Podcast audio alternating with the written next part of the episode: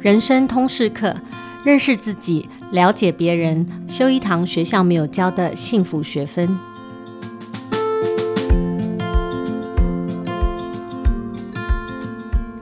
大家好，我是主持人齐瑜，也是亲子天下的创办人和执行长。又到了今天妍希教练谈自我成长、自我领导的时间，我先请妍希教练跟大家打招呼。听众朋友好，齐瑜好。诶，上个月妍希针对情绪管理有蛮完整的一个架构说明，然后也特别点出情绪管理的一些迷思，然后我们就谈到说，诶，EQ 不是等于脾气好，脾气好的人不是就是 EQ 好哈，然后委屈也不是一个好习惯。那今天呢，我们谈的题目跟这个方向也有点或若干有所符合，就是说大家应该很常遇到也很需要的，叫做冲突管理，这也是 EQ 里面的一个。很重要的环节啊，那我想先请妍希就 overall 来讲啊，就是说处理冲突或者所谓的冲突管理啊，我们要看到有哪些步骤或架构，它牵涉的层面或者是关键重点是什么？然后有没有一些我们在谈进这个题目的时候要先理解的一些原理跟原则？好，我觉得处理人际间的沟通冲突是说起来很简单，可是做起来。一点都不简单的主题，因为它就很直接会去刺激人内心的恐惧跟需求，所以我即使到现在自己都还有很多时候会有不小心犯的毛病。不过我有几个重点是可以提醒或者是分享给大家的，就是说，如果我们只是想要逃避这个冲突，或者是祈祷冲突不要发生啊，呃，是不切实际的，反而会给你自己想要避开冲突的那个压力。那就如上一集 EQ 所谈的，我们不是不能够有情绪，而是如何去善用情绪趋吉避凶。呃，所以同样的冲突不是问题，那如何处理冲突是我们可以思考跟学习的。那当然，我们提起冲突就有很多种冲突啊，关系冲突啦、任务冲突啦、程序冲突、肢体冲突等等。我们今天谈的比较会是 focus 在关系或者沟通的冲突。嗯，那我觉得谈冲突，第一个我觉得要先思考，就是哎，是什么原因会发生冲突啊？那冲突的引爆点，通常来讲就是感到威胁。不管是情绪或身体健康、安全感，或者是价值观，或者是你重视的人事物受到威胁的时候，就容易引爆。那威胁除了实质上的失去生命的安危以外，它也包含了这种缺乏心理的安全感。譬如在工作上，我们为什么明明有想法，但很多时候公开的场合里面就不敢发言或不想发言，可能会担心被骂啦，或者是怕自己说出来的观点会得罪人啦，或者害怕自己的意见被否定啦等等。啊，我觉得没有人喜欢被威胁的感觉嘛，特别是跟我们在乎的。东西有关的时候，那但是威胁一旦出现，我们就会反应。那最典型的反应就是，要么直球对决，要么就回避冲突。那不管哪一种反应，我觉得我们很容易受到对错等于优劣的这种思维影响。嗯，就如之前我们谈的这个固定的心态一样，把很多人际间的沟通互动会视为。自我价值优劣的竞赛，好像就是赢了就是我很优秀，输了就是我比较差。尤其是在这种公开场合下，我怎么可以错呢？就是错就等于输了，那怎么会是我错？如果又是主管身份的话，哇，错了更没有面子。所以争论到底，无论如何不能输。那另外一种是，如果没有把握就不要出声，除非百分之百确定没有风险，不然的话，我宁可回避，也不要轻易去表达。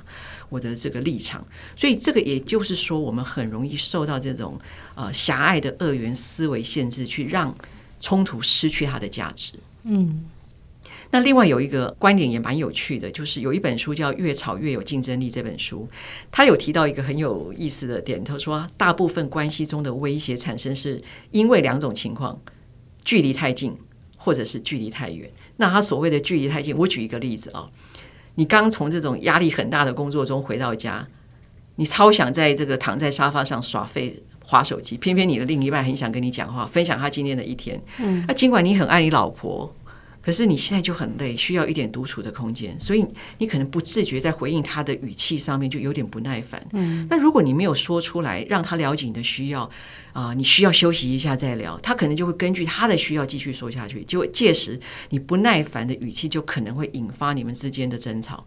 那这个就是距离太近的意思。嗯，那另外一个他讲距离太远也会产生威胁，譬如沉默，好，沉默不语。这个转身离开或甩门关门等等，这个可能会让对象觉得你不够关心他，或者拒绝他。嗯、譬如说，我有一位好友啊。她老公因为工作外派这个欧洲，所以她跟先生一起在欧洲。那就聊到一次，她跟她先生吵架，她说最气的哈是吵不起来，老公完全不知道老婆在气什么。那有一次呢，她气到跑出门，结果更气的是老公根本没有追上来，然后。然后他就当时他说，当时我们人在异地也没地方去，在公园坐一坐之后走来走去，最后还是得回家。打开门看到老公居然在看足球赛，天哪！他完全忍不住了，暴怒。他说：“为什么你会这样呢？然后你一点都不担心我跑到哪里去吗？”嗯，那老公就说。我我没有不担心，我只是想你可能需要自己的空间，想要静一静。我怕我跟去了你会更生气。我朋友听了以后就觉得很无奈，嗯，他就会觉得说你要怎么去要求哈？就是呃，后来他自己体会到一个点，就是说不要要求你的老公十全十美，又要爱你，又要懂你，时时刻刻都要啊体贴你的心。遇到问题又可以开导。他说有些话，他后来就决定，就是好朋友知己懂的，他就讲给好朋友听，嗯。那就不再为难她自己的老公。那像刚刚我讲的这个，就是距离太远，就是另外那一半完全不知道你处在什么状态。嗯、那这个距离太远也会引发一种威胁感。嗯，所以刚刚妍希讲了很重要的第一个开宗明义，就是说冲突管理的目的不是逃避冲突，然后冲突。本身它不一定是个问题，如果好好解决这个冲突，它也可能是一个促进成长跟学习的一个机会。然后呃，谈到人际之间的冲突，往往是因为我们很二元论哈，把输赢就变成是一个就是对错啊、计较啊，就好像是说。不管是我们在讨论的这个 issue 哈，好像我如果说的不被认同了，我的人格就受到了一个威胁哈，所以以至于我们常常因为一些小事而变成一个扩大的冲突。那刚刚也蛮重要的一个事情就是说，常常我们的冲突来自于。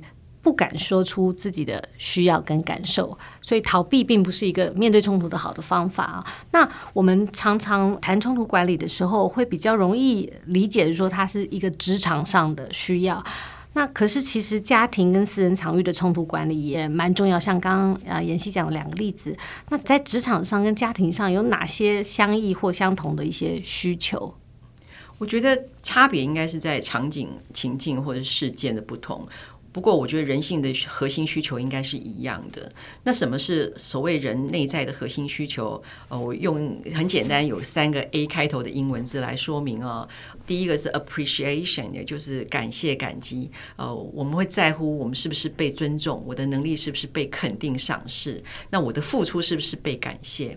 那这里面有一个就是 fair 啊，公平啊，这件事情是很重要的。我是不是被公平对待？对象讲的是不是句句属实？所以我们常常会有一种生活当中会出现，就是当你说你每次都怎么样的时候，你就很快会听到对象回你说：“我有每次吗？”嗯，对不对？然后其实这个也就是为什么表达感谢、明确去肯定他人的付出是很重要的事情。在人与人之间，尽可能去避免这种指责性的语言，除非你想要吵架。都是因为你事情才变成这个样子的，你从来没有感谢过我。像这样的话语的话，就很容易会去激怒对方，对方就会想说：都是因为我吗？难道你都没有责任吗？哈，我没有说过谢谢吗？这些都好经典哦，这每一句话，没错，每每一对夫妇应该都有讲过。然后到最后两双方就会被激起的这个情绪，把原本你们到底在谈话的焦点是什么，跟目的是什么都模糊掉了，所以到最后也不知道到底在吵什么。嗯，那第二个 A 呢，就是。Affiliation 就是归属，还有连结、有接纳的意思。那这个环境是不是让我觉得有归属感？那我是不是被视为家人的一份子，被视为团队的一份子？我们是不是相互扶持，然后分享资讯等？他谈的就是呃这一个范畴。那第三个就 autonomy 就是自主，我有没有自己可以做主的空间？我的自主的权利有没有受到侵犯？我想这一些就是不论在职场或者是家庭、学校，其实需求是共通的，没有人不希望拥有这种被尊重的存在感、被认可的价值啦。嗯，对，其实都是跟界限有关哈。对，就是感觉到说自己有被认同或者被接纳，然后自己的界限有被尊重。是，所以我们呃以前在 DDI 这个人际互动的课很夯哦，呃，我这里面就有提到说，如果你想要让沟通冲突有价值，你当然我们可以运用这个 EQ 里面的社会觉察，就是 social awareness 啊、哦，嗯、还有就是这种呃所谓的关系的管理啊、哦，透过观察对象的言行跟情绪，去帮助你了解对象到底是在在意什么，要分辨他的需求。我，在 DDI 的方法论里面就提到两种需求啊、哦，他就说你如果分辨这两种需求，会有助于你的沟通效益。譬如第一个叫 personal needs 啊，就是个人需求，那这是属于感情面，就是这个对象到底他现在是需要被理解、被尊重，还是被接纳，还是被感谢？就是我刚刚提到那个三 A。对，好，那另外一个叫 practical needs，就是谈就是说实际需求有没有他实际碰到的问题，他现在必须解决的。好，所以通常来讲，我们在不断在沟通里面，大家在互动的时候，当我们在讨论一些事情，即使已经发生冲突，我们可能都必须去思考一下对象现在目前这两个需求的情况是什么。我举一个例子，就是有一个场景是。比如说，夫妻下班回家了，吃饭的时候，太太跟这个老公抱怨他一位同事做了哪一些很离谱的事情，让他很生气。然后老公听完以后，就很快跟老婆说：“就不要理他，嗯，哦，不然你就怎么样怎样怎样这样子。”就老婆听了就更生气。因为其实他只是需要发现 他的他的他的 personal needs 就是我只要你听我讲就好，然后陪我一起骂，嗯，就骂我那个同事有多离谱啊！我只需要这样子，跟我站在同一边，我没有要你提供方案，我自己知道怎么处理。也就是说，他在这个 practical needs 眼前来讲，他没有这个需求，他只有 personal needs。好，所以我用这个方式来去解释这两个的需求的差异。其实那个关于冲突的迷思，刚刚妍希有提到，就是说我们遇到冲突的时候，尤其在家庭里，我们很容易就觉得这是一个坏事，或者说觉得这个会破坏我们之间的关系，所以我们比较会去回避，或者是去相对来讲就把它消弭下来。那这个在团队沟通上，我不知道妍希你怎么看？说我们怎么样有一个比较建设性的冲突，面对冲突的态度？嗯哼。嗯哼对，我想分几个面来讲，就是说冲突是不是一定是坏事？我认为不是。它有它的价值所在。那如果我们谈的是团队沟通的冲突，我觉得首先要看你对冲突的认知是什么，就是你自己是怎么看待冲突这两个字的。就我自己的想法是，我认为我们需要一定程度的压力啊。那冲突它本身就是代表一种压力，否则我们不会成长。那人与人之间的关系，你说互信、持久、良好的人际关系，其实并不是没有冲突。它的关键并不是没有冲突，而是我们彼此处理冲突的能力跟意愿。我从来不认为团队和谐是高绩效的关键。啊，为什么团队需要多元？因为多元代表不同，每个人的经验、背景、特质、价值观、行事方式的不同，就因为这些不同，它可能因为差异产生刺激。这个刺激反而让我们有效的去找到可以提升效率或者带来创新的机会。譬如，我举一个我最近才发生的例子，我有一个客户。他好不容易找到一位高阶的这个经理人，结果呢，这位主管呢待了三个月，他就提出辞呈。一问他的原因，他也很诚实回答，他说他觉得团队太安逸。嗯，他觉得外面的世界这么竞争，他在这个公司里面，他感受不到团队的那种奋斗感。很多事情明明有可以改善的空间，可是他看到那个主管也不敢要求。他说，哪怕为了产出有价值的方案，大家据理力争，在观点上冲突都没有关系，可能都会让他自己觉得会因为这样的刺激而成长。就他怕。在这个环境，这个我客户这个公司继续待下去，他担心自己会失去竞争力，嗯，所以他宁可去舍掉现在眼前这一份高薪而且看似安稳的工作。他另外选择了更具挑战性、有竞争力的团队，其实这个就是一个很真实的例子。所以团队和谐不是一个高绩效的关键，我认为不是。我认为它可能是一个结果，就是一个高绩效的团队不会是一个好来好去。嗯，然后呢，呃，我怕你觉得这样的言语是在伤害你，然后到最后大家就忽略了可以让事情做得更好或找到更好 solution 的这种机会。所以我会觉得，其实改变你对冲突的看法可。可能比你去思考如何避免冲突更重要，更有建设性。对，因为冲突背后有一些线索。没错，因为我觉得冲突不是威胁，就是线索。它可以提供我们看见这种至少对象的需求，或者可能隐藏的问题。所以，如果当我把冲突看作是挑战自己舒适圈的机会的时候，它也没那么可怕。嗯，或者说，当我不再认为。对或错等于谁比较厉害，谁比较差的时候，嗯，我们可以卸下心防，我们可以比较专心去听听讨论，我们究竟该怎么去处理我们眼前碰到的问题。嗯，好，所以我觉得这是我对团队冲突的价值的看法。嗯，但是一般的人为什么会很害怕冲突，或者尤其是在人际互动当中，我觉得有一个情况是大家常遇到，然后会觉得很退缩，就是说对方有一种情绪爆炸的。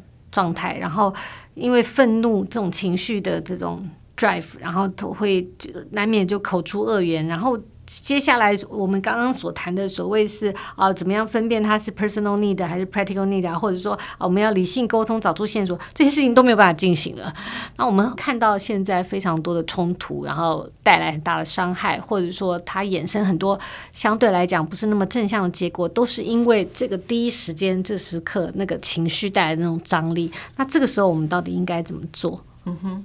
我觉得会有强烈的负面情绪出现啊。我们先排除这种精神性的状况，好，这个部分通常是他有核心的需求没有被满足，就是我刚刚说的，我觉得我没有被 appreciate，然后我觉得你没有视我为一份子，或者是我没有可以自己做主的空间。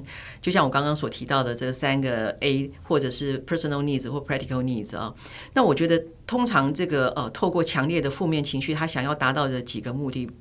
也许有这种释放情绪，他自己没有办法 handle，所以他释放的怒气，那最吸引人的就是发泄嘛。在公开场合里面，他忍不住的去表达了惹我们生气的人的对他们的愤怒啊，很直觉的，对，很生物性，对，他也很有可能是在告知沟通的对象，你刚刚的言行或者你过往的言行对我产生了什么样的影响？因为很多时候我们事实上这种情绪蹦出来的时候，搞不好是几百年前的他记下的那一笔。啊，不见得是眼前的这个互动当中所产生的感受或印象，那也有可能是在呃透过这种方式想要影响对方。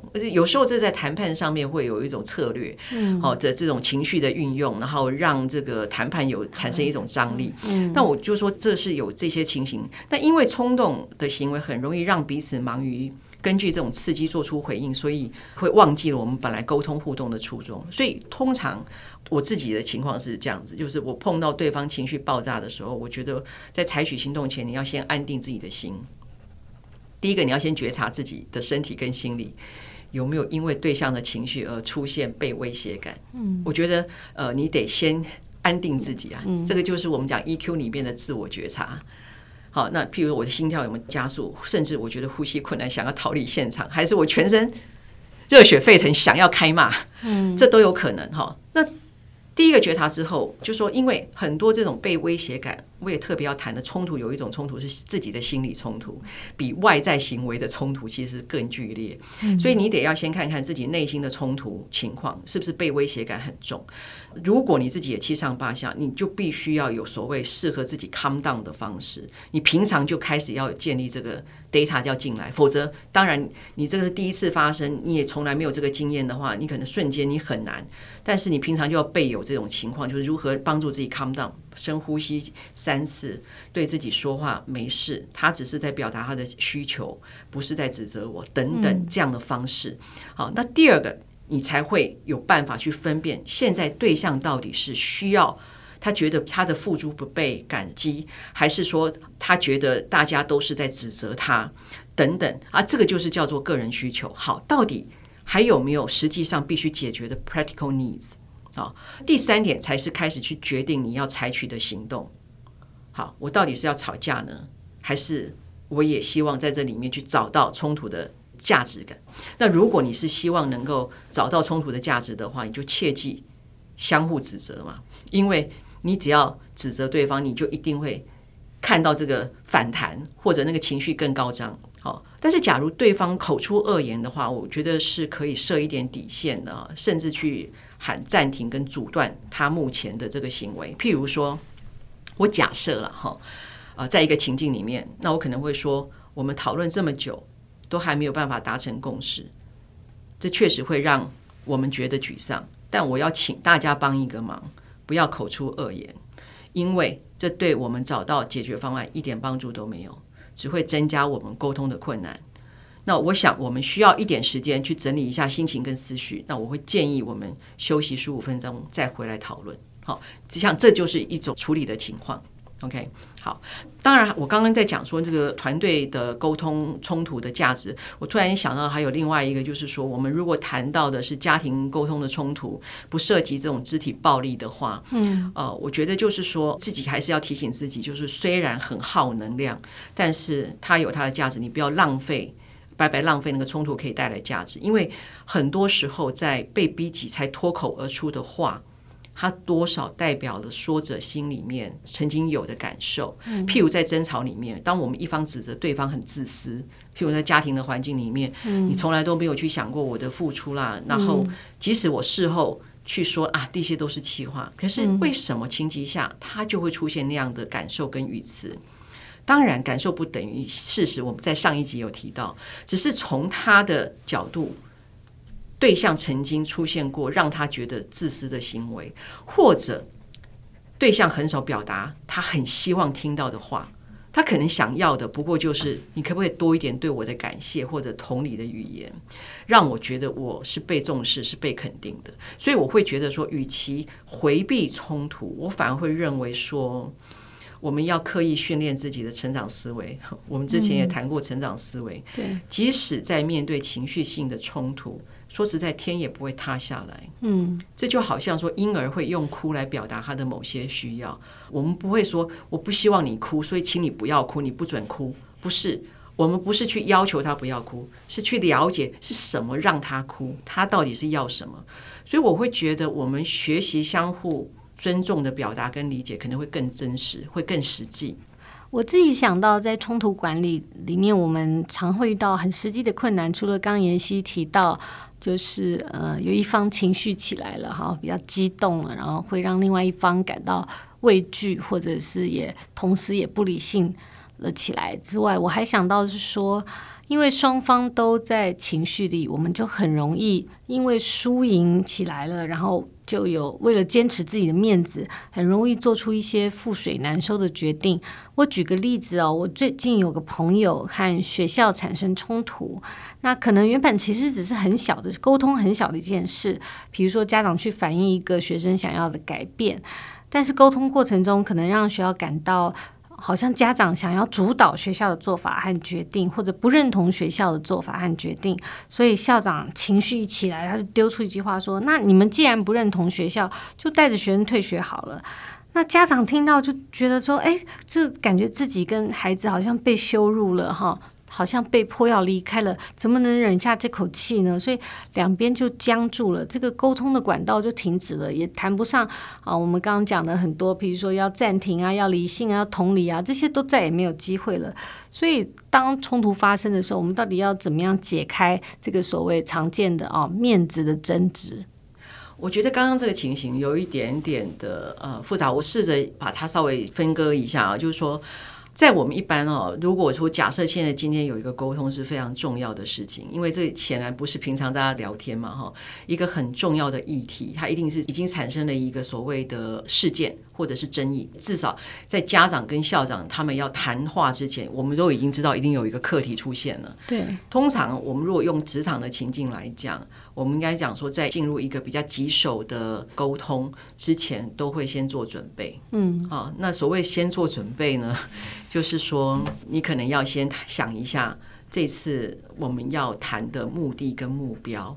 也就是我这次谈话的目的，我想要解决什么样的问题，或达到什么样的效果，或达到什么样的目标？我觉得这个地方要先想，然后想完之后呢，可能也就自己必须先去模拟，有没有什么样的资讯是我需要先了解的？因为终究我知道的是我这一方的情况。嗯，那么有没有什么资讯我必须要再去厘清的？譬如说学校方的情况是什么？好，然后呢，如果学校方的情况是这样，那我的情况知道的情形跟学校这边是有落差的，那这个时候我会怎么去看待这件事情？好，然后还是回到我终究原本最终的目的是希望我的孩子在这个学校里面能够有好的学习，然后好的人际互动的关系嘛，哈。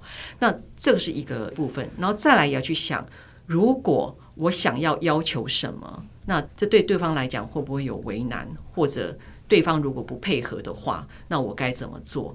讲简单一点，就是在一个棘手的沟通之前，你必须要有一些模拟。嗯啊，那这些模拟甚至包含了面对自己。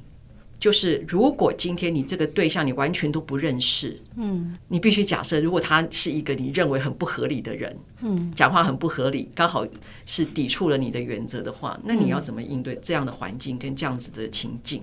所以讲简单就是说，我觉得事前的准备是非常重要的。那最怕的是我们都没有准备就直接去了，直接去了以后我就凭本能了。对，那本能大家就本能的反应，这就很正常。就是你很难期许，这会有是一个很好的会谈，就风险就非常高。嗯，好，所以我觉得事前的这个动作是非常重要的。好，那在当刻，我觉得当刻的情形，以刚刚琦瑜你所讲的，我个人会认为，像这种情况的话，就是先停。我也不认为画出去是覆水难收，嗯，因为我们也常做这种事情，嗯，就是啊，我真的是太冲动了，都有台阶下的，嗯，所以这个事情看起来是事后必须双方在个别冷静思考处理，回到我们最在乎的是什么？我们最在乎的是孩子的学习跟孩子在学校的情况，而不是我的面子，也不是这个校长的面子，所以我觉得这是一块这样的东西。刚好你提到这个问题，我要讲就是，我觉得在生活当中，我自己的例子，我跟我先生就会有这种有点类似，像不能讲约法三章哈，可是我们已经有形成一种默契，就是当我们有时候不小心出现一些语言是比较刺激对方或者指责对方的时候，会很快的，哎，对不起，我刚刚不应该这样说，嗯，我们会有一个这样的默契，就说不管我们怎么样。谈话不愉快，我们别忘了最后我们彼此是相爱的，嗯，所以没有什么比这个更重要，面子都可以在这之下，嗯，所以呢，当我们可以的时候，就会提醒自己去跟对方道歉。我刚刚不应该用这样的方式跟态度，嗯，去说你，这是不公平的。但是我这样说，我们去道歉，并不代表原本一件事情它需要被处理就不见了哈，嗯。但是我为我的态度跟我的说话的方式道歉。我觉得，如果我们把面子这件事情放在一个所有前提上面最高的指导原则的话，那就没什么好谈的了。其实我们就不用谈什么冲突管理了。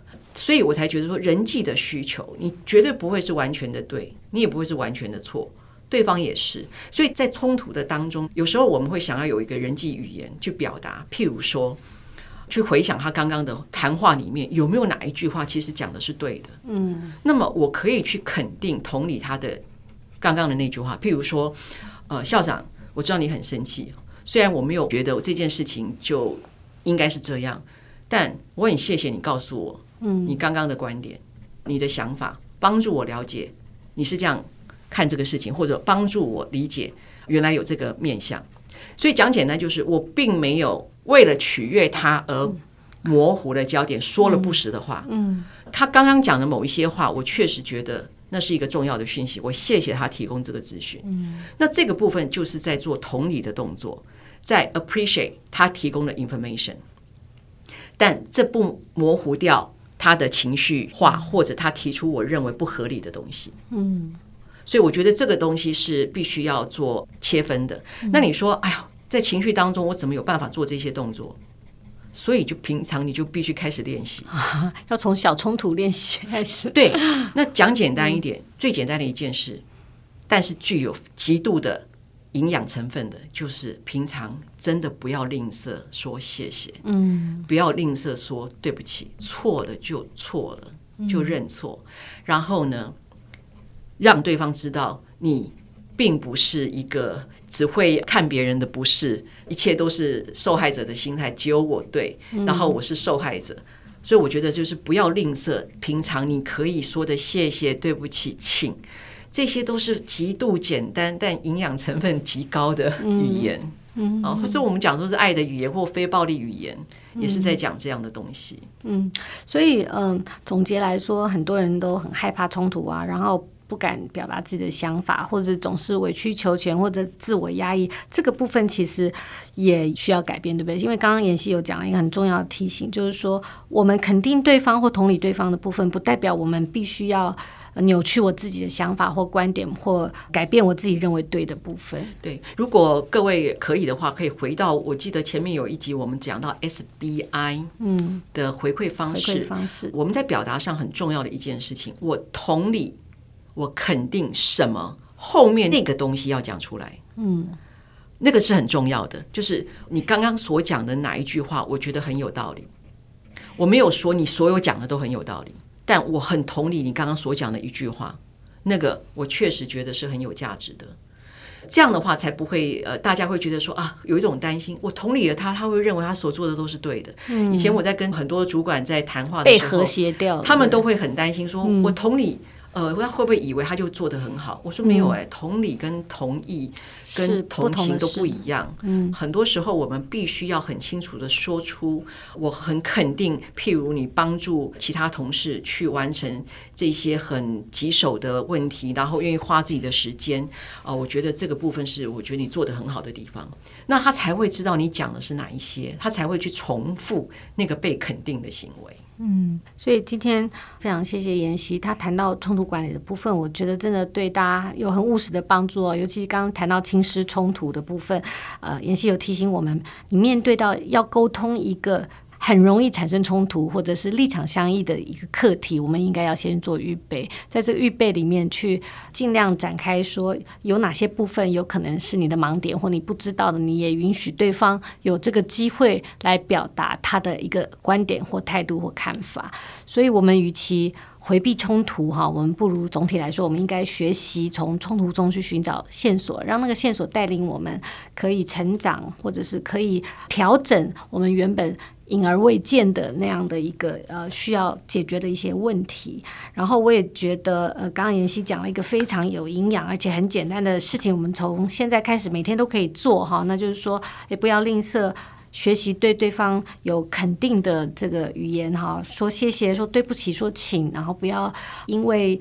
为了自己的面子，或者是为了自己的这个嗯单向的这个输赢啊，丧失了我们其实有的那个共同目标。比如说亲师冲突当中，我们的共同目标是孩子的学习、孩子的安定感，或者是说夫妻的冲突当中，其实我们要常常呃想到比那个个人输赢跟面子更重要的是，我们所有的沟通是为了爱嘛，是为了这个家庭里面有更好的一个更深入的一个情感的关系。那我想这样的一个冲突的管理，才是能够对我们。整个人际的这个相处，或者是在我们的生活里面，能够扮演更正向的角色啊！非常谢谢妍希。那今天的节目到这里告一段落。那亲子天下 Podcast 周一到周六谈教育聊生活，欢迎订阅收听，也欢迎大家在许愿池留言分享你的心得，给我们优化改善的建议。我们下次空中再会哦，拜拜，拜拜。